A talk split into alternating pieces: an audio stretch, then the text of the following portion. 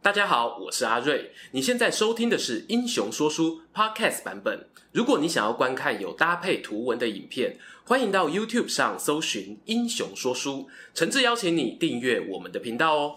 故事开始之前，让我们先来一段工商时间。在网络时代中，你是否对于数位经济趋势感到好奇呢？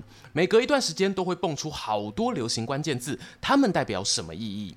世界上的科技巨头公司又在推动哪些创新商业模型？上班下班琐事这么多，如果有人可以帮我把上面这些新知整理成浅显易懂的资讯，该有多好？我相信。M 观点可以满足你的需求。M 观点是由资深科技商业人 Mula 所创办，以分享好的商业知识与数位经济趋势为使命的知识型自媒体。每周固定直播与观众线上互动，以专业的角度带领大家认识这个快速变迁的时代。想要增长见识，加强自己的商业思考与投资能力吗？欢迎在 YouTube 与 Podcast 搜寻 M 观点，相信这是你正在寻找的好节目。观众朋友，你听过丰臣秀吉吗？他是战国时代中啊与织田信长、德川家康齐名的男子，拥有能够统一日本的实力，同时呢也是从平民反转阶级，成为天下人的代表性人物。今天呢、啊、就一起来聊聊他的故事。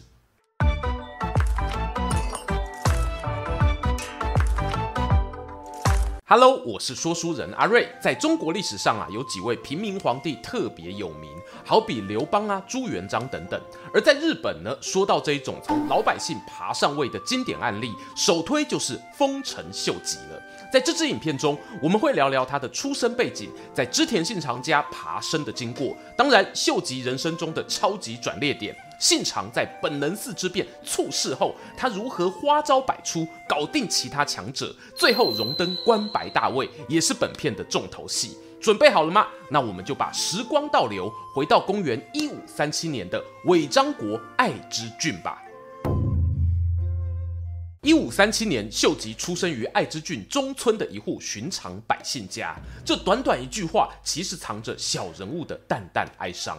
首先是关于秀吉的出生，虽然绘本《太阁记》里记载他是一月一日，但实际日期呢，并没有其他佐证。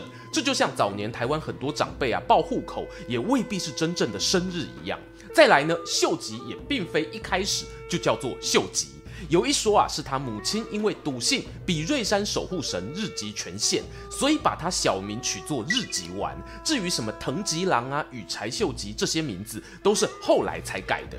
最后一个属于小人物的无奈，则是呢，关于他出生的家庭哦，讲是讲寻常百姓呐、啊，可是战国时期的百姓也是有分等级的。上层呢，有半农半兵的土豪，或者负责收取村落税收的村代表；中间是有微薄土地的自耕农；再往下哦，就是看人脸色吃饭的佃农了。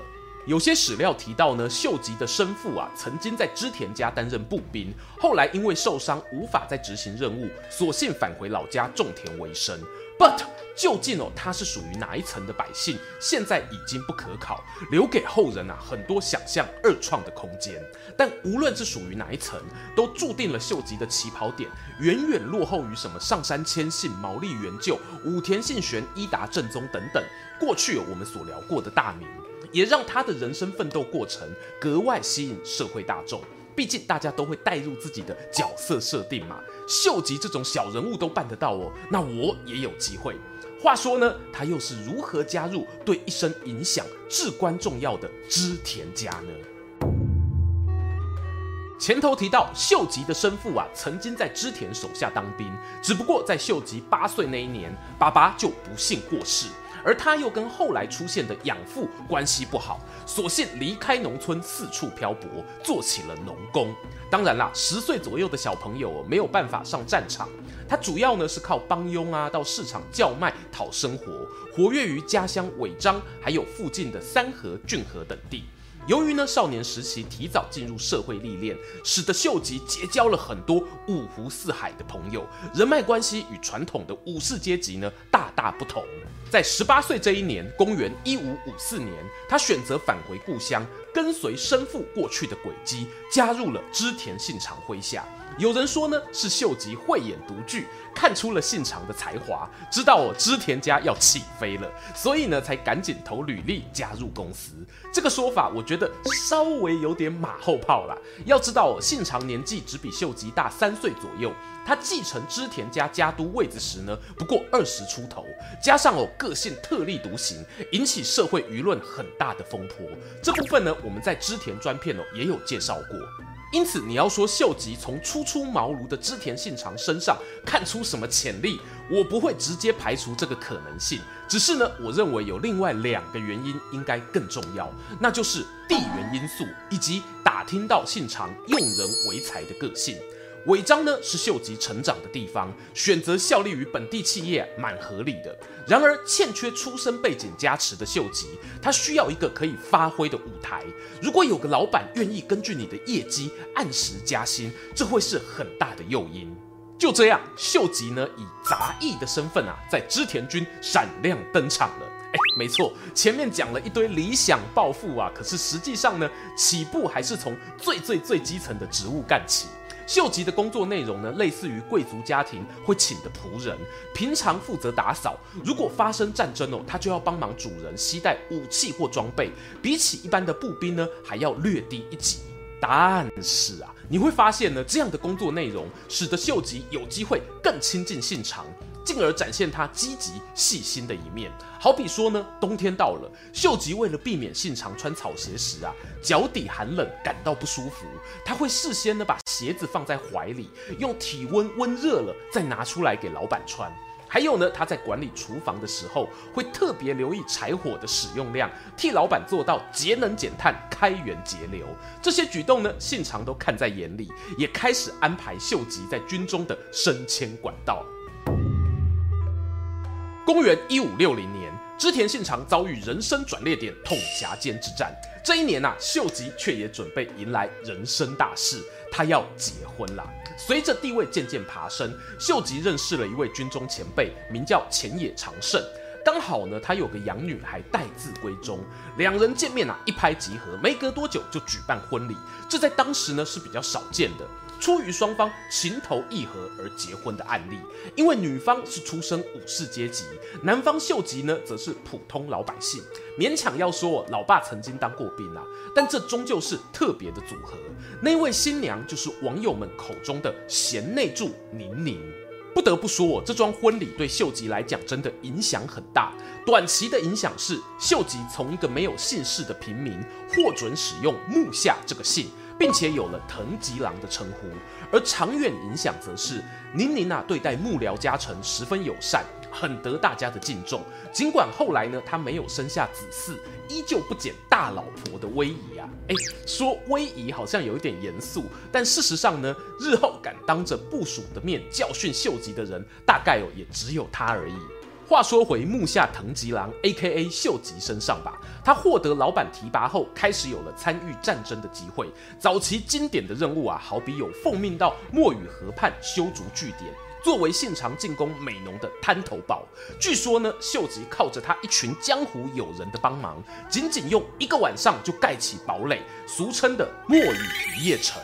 其实啊，这座城堡应该有还是花了两到三天才完成主结构啦。而且，与其说城堡，更接近于木质的临时城寨。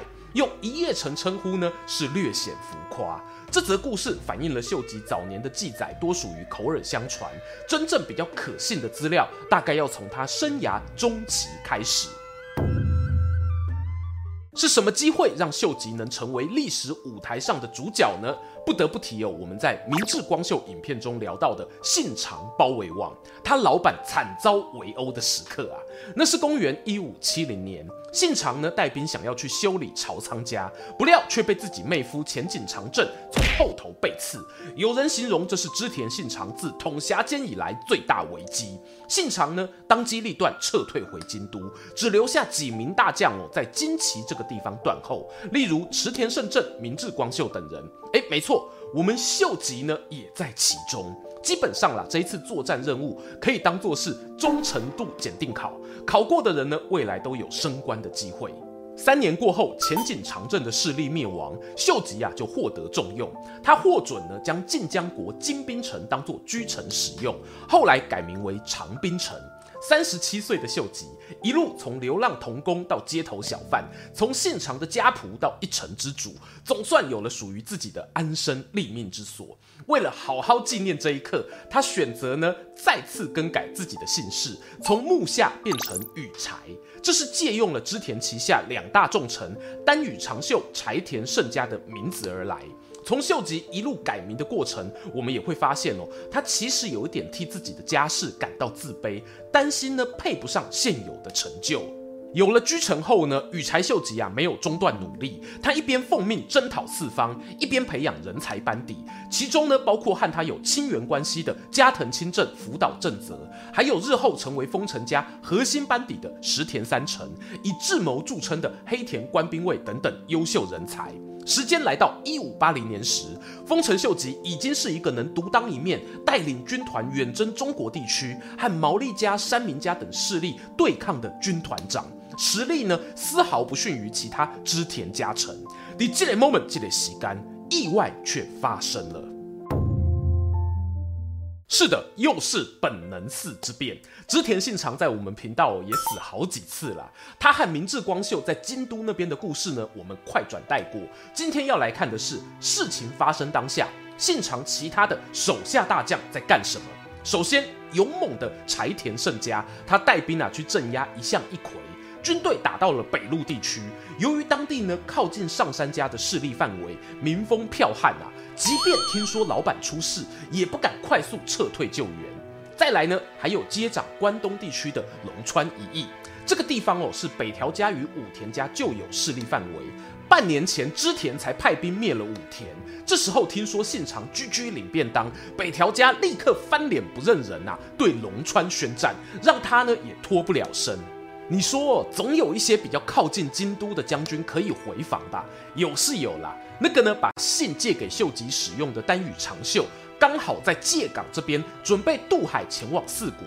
听到光秀叛变的消息传来，立刻调转兵马回到大阪。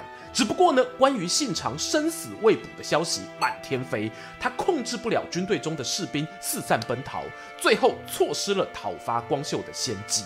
镜头啊，还是要回到我们主角羽柴秀吉身上。如前头提到哦，他所率领的军团正在中国战区和毛利家对抗。本能寺之变发生于一五八二年六月二日清晨。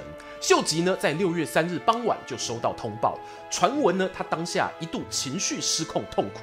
直到参谋黑田官兵卫在旁边咬耳朵表示：“秀吉大人啊，这是你取得天下的大好时机，不要错过了。”他才大梦初醒啊！立刻下令做出关键安排。秀吉选择对外隐瞒信长的死讯，他用最快速度跟敌军毛利家和谈。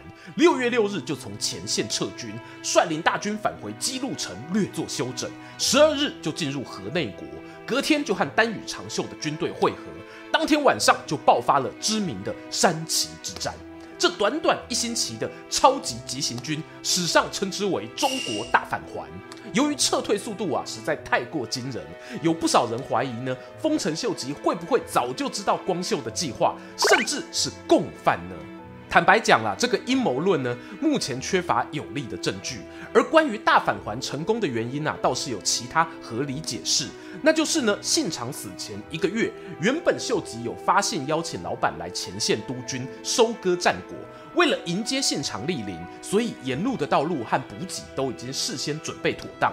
只是没有想到，最后使用这些物资的不是信长，却是秀吉自己。面对秀吉军队神速来袭，光秀原本计划邀请的援军啊，则频频出包。好比他的贵人细川藤孝不愿出手相助，本来以为感情不错的筒井顺庆也百般推脱。以上种种变故，导致呢山崎之战发生时，光秀只能以大约一万六千的军力对抗四万左右的秀吉联军，开场哦就处于一个不利局势。这次决战的地点呢，位于京都西南方著名的赏樱景点贝歌亭附近。战场是个狭长地形，被东边的天王山以及西边的电川包夹起来。秀吉的军队啊，如果要攻打光秀，势必得拉长队伍，通过这一段狭窄通道。因此呢，光秀决定在通道出口布阵，创造局部的数量优势。这个战术决策呢是很正确的。殊不知啊，秀吉不是省油的灯哦。他知道啊，历史上成功的案例几乎都脱离不了一个要素，是什么呢？爬山啊！那一座天王山看起来好迷人哦，不爬一下简直对不起自己哦。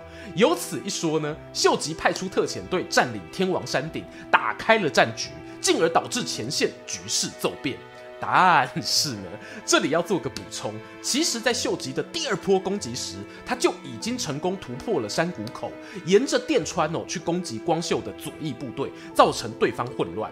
天王山呢，可能不是影响胜负的关键。然而，天王山这名字听起来就是帅呀、啊，管他的哦。所以后来日本职棒经常会把重要的关键比赛称之为天王山之战，就是从这个典故而来。话说呢，战争啊从下午四点左右开打，日暮西山时胜负就大致底定了。光秀原本决定连夜逃回根据地坂本城，只可惜呢半路上遭到农兵袭击身亡。他和信长仅仅在不到半个月的时间内就相继过世。另一边呢，秀吉啊，夹带着为主公复仇成功的美名，浩浩荡荡领兵回到故乡尾张，这也算另一种形式的衣锦还乡了。但真正麻烦的事情啊，还在后头。在本能寺之变中死去的，除了织田信长以外，还有他原定的接班人织田信忠。为了确定织田家的未来走向，四位元老重臣在青州城召开紧急会议，史称清须会议。四人呢，包括羽柴秀吉、柴田胜家、丹羽长秀以及池田恒兴。而拥有继承权的二儿子信雄、三儿子信孝，基于利益回避考量呢，都没有出席。这次会议中呢，丹羽和池田两人啊，因为在前不久的山崎作战中都有与秀吉并肩作战的情感，投票时呢是站在秀吉这一边，和柴田胜家形成了三比一的优势对局。会议结果呢让人出乎意料，既不是姓熊，也不是姓孝，而是选择了姓长的嫡孙三法师，后来被称为织田秀信当接班人。原因说出来呀、啊、不稀奇呀、啊，这位三法师年仅三岁。虽然美其名呢是让他两个叔叔作为监护人，实际上哦，织田信长还活着时的所有领土是无法让这个小孩子全部继承的。他们织田家取得了美浓与尾张作为领地，而剩下来的区域则交由大臣们管理。譬如柴田胜家统领越前国及近江国北部，包括原本属于秀吉的长滨城，而秀吉呢则拿到山城、河内、丹波等地，甚至啊把京都纳入势力范围。你可能会想哦，秀吉怎么把自己的大本营让出去呢？这是有原因的。他取得京都之后啊，就地替信长举办盛大的葬礼，棺木中呢放置木刻的雕像，还捐出了一万贯的资金哦，折合台币大概两千八百多万元，用这一笔钱来修筑总建院，作为悼念织田信长的纪念厅。透过这一次葬礼，秀吉就可以观察京都周遭的地方势力，哪些人啊有出钱出力帮忙，哪些人呢做壁上观，可以区分敌我阵营，同时还能够对朝廷的公卿表态。你看看啊，我这种排场就是未来织田信长的接班人呐、啊。于是呢，老将柴田胜家率先就表达不爽了。柴田胜家跳出来，联合信长的三儿子织田信孝和龙川一益组成反秀吉大联盟。当时呢，柴田的据点在北陆地区，信孝则驻扎岐阜城。由于北路啊，经常因为寒冬大雪导致交通受阻，秀吉看准这一点，选在一五八二年十二月出兵，先抢回自己本来的地盘长滨城，随后呢，包围其父，逼迫织田信孝投降。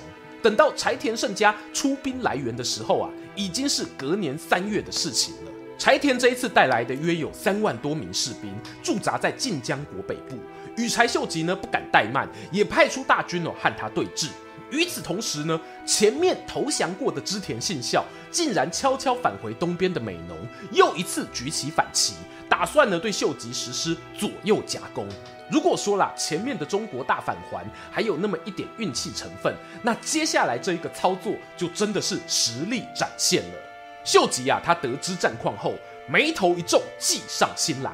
他假意呢率领主力部队往东，要去迎战织田信孝，露出前线的空档，吸引柴田军的前锋进攻。等到对方上当后啊，再以迅雷不及掩耳的速度折回，杀他个措手不及。这个操作呢，说起来简单，做起来有多难哦？大家就想象一下打篮球的假动作好了。厉害的人晃一下可以晃得防守者满地找牙，三脚猫功夫的人呢，在那边晃半天，只换来对面满头问号。根据学者换算，秀吉当时假装移动到美浓，然后又返回北近江的行军速度，约莫是八小时强行了五十公里，而且还能继续作战。第二次世界大战中呢，美军的强行军速度也不过一天五十公里。秀吉靠着强大的军队纪律，在一五八三年四月底的建越之战大破柴田军，并且攻下了他的根据地北庄城，让柴田胜家不得不选择自尽。另一方面呢，美浓那一边的织田信孝怎么办？秀吉使用了借刀杀人之计。让织田家同室操戈，他派出织田信雄啊带兵包围信孝，最后呢同样逼得对方切腹身亡，成功化解了反秀吉联盟的威胁。与此同时，秀吉也吞并了织田家、柴田家的领土，让他自己的势力版图啊直逼当年信长在世的大小。然而，真的没有人可以阻挡秀吉的野望吗？在与柴田胜家的作战中，其实秀吉有两块地区是没有成功抢到手的，那是信浓与甲斐，他们落入了德川家康手中。当时啊，日本的局势已经渐渐明朗化，西方呢是由秀吉与毛利家组成的同盟，东方则有德川与北条家联手。德川家康哦，还和织田信雄牵上了线，说服他说啊，你以为秀吉真的想培养你成为织田家接班人吗？别傻了。你是他的威胁啊！这番话哦，某种程度是有道理的。尽管讽刺的是呢，后来秀吉并没有杀害信雄，反而让他成为织田家少数流传下来的血脉，这个啊是后话了。当时选择跟家康联手的信雄呢，进驻在尾张与美浓交界处的小木山城，和秀吉的军队展开对峙。由于双方啊都知道彼此实力，不敢轻易发动大规模决战。就在这个时候呢，前面登场过的清虚会议四重臣之一池田恒兴，他主动请缨表示啊，要带兵绕到家康后方偷袭。秀吉也同意了，只不过这个决定却赔上了池田的性命。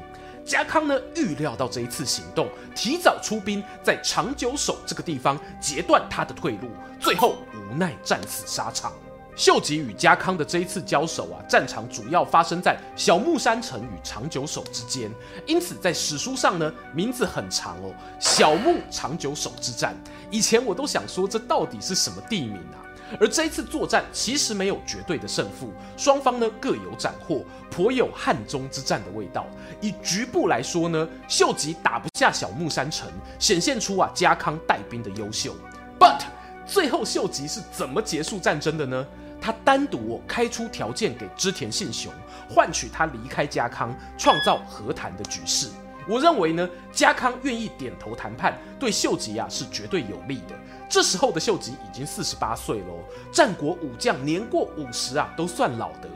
从事后结果来看，继续打下去呢，也是高几率两败俱伤。暂时稳住家康这边的战线后，秀吉决定改善自己统一天下的战略。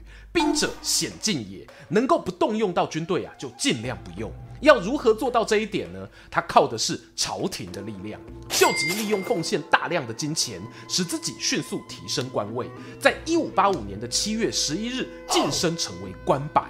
官白是什么概念呢？以前哦，辅佐年幼天皇的人叫做摄政。天皇如果成年了，那那个辅佐人就是关白，所以也有人把两者合一，叫做摄关制度。这个制度可以追溯到平安时代中叶，原本只有藤原氏北家流的五个分支可以担任关白职务，结果到了一五八五年的时候，五个分支中的二条家与近卫家为了争取关白宝座，大打出手。秀吉啊，逮到机会就跳出来说：“哎呀，你们不要吵了。”不如就由近卫家把我收为游子，让我先当官白，这样你好我好大家好，对吧？这个游子呢是一种接近养子，可是不见得要改成养父姓氏的制度啊。但这不重要了。你以为近卫家是真的想要多一个儿子吗？其实事后秀吉有准备了一千担领地的谢礼给他，这才是让人无法拒绝的条件。成为官白后的隔年啊，终于啊，终于，大家熟悉的丰臣秀吉诞生了。朝廷呢赐予了丰臣这个姓氏，让他得以和源平藤菊传统四大氏并列。也是在这一年，家康上洛，从属于秀吉。尽管双方呢对彼此都还有一些放心不下的地方，但秀吉透过把妹妹强行嫁给家康，还把自己母亲哦送到德川家作为人质，换来他的俯首称臣。在一五八六年年底，秀吉续任律令制度下的最高职位太政大臣。尽管还有一些像是北条家、岛津家的势力尚未完全平定，但基本上呢，已经无人可以抵挡他的意志了。这意味着日本正式进入丰臣政权时代，丰臣秀吉也成为名副其实的天下人。我们从秀吉崛起的故事中呢，不难发现他和其他大名最大的不同，在于弹性柔软的身段。打仗打不赢没关系呀，我可以用其他手段来取得我要的目的。能够从一介平民的身份一路爬升到城主、军团长，甚至呢，朝廷中仅次于天皇的要人，丰臣秀吉的字典里哦，大概没有不可能三个字。然而，或许就是这个凡事都有机会达成的前半生，让秀吉忽略了人力有时而穷这件事。在他选择以大阪城作为据点，建造了一座比前老板的安土城更巨大的城池后，属于关白秀吉的挑战才真正要开始。有人说啊，这时候的秀吉就像戴上了权力魔戒一样，不可自拔。这段故事呢，我们就留待日后慢慢分解了。又到了我们每月赠书时间，这个月要抽的书籍是一本超级脑洞大开的架空小说，由三民出版社出版的《如果德川家康成为总理大臣》。里面提到，为了迎战来势汹汹的流行病疫情，束手无策的日本执政党利用最先进的 AI 技术复活历史人物，以超越时代的全明星阵容组成最强内阁。现代科技加上历史英雄，真的可以拯救世界吗？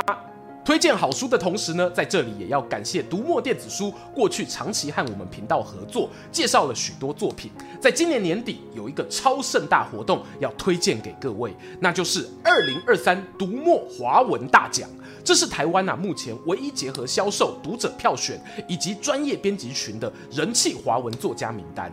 活动呢会从即日起到十一月十号举办线上投票，并在十二月十七号的活动现场公布首奖得主。赶快点击影片说明栏连结，给自己喜欢的人气作家投下支持的一票吧！有参与投票的朋友，只要在影片下方留言 #hashtag 二零二三读墨华文大奖，不仅有机会抽中本月好书，另外还有免费的领书额度可以兑换。如果你是扇子团成员，别忘了到专属社群贴文填写表单，有第二次抽奖机会哦！今天的故事说到这边，还想听更多日本战国武将的介绍吗？只要点击旁边的方框就能欣赏。最后邀请大家不吝订阅英雄说书，追踪说书人阿瑞的 Instagram，我会在那边分享更多说书日常。在能力所及范围，也可以使用加入会员或超级感谢留言，给频道更多支持。期待和你们下次空中再见。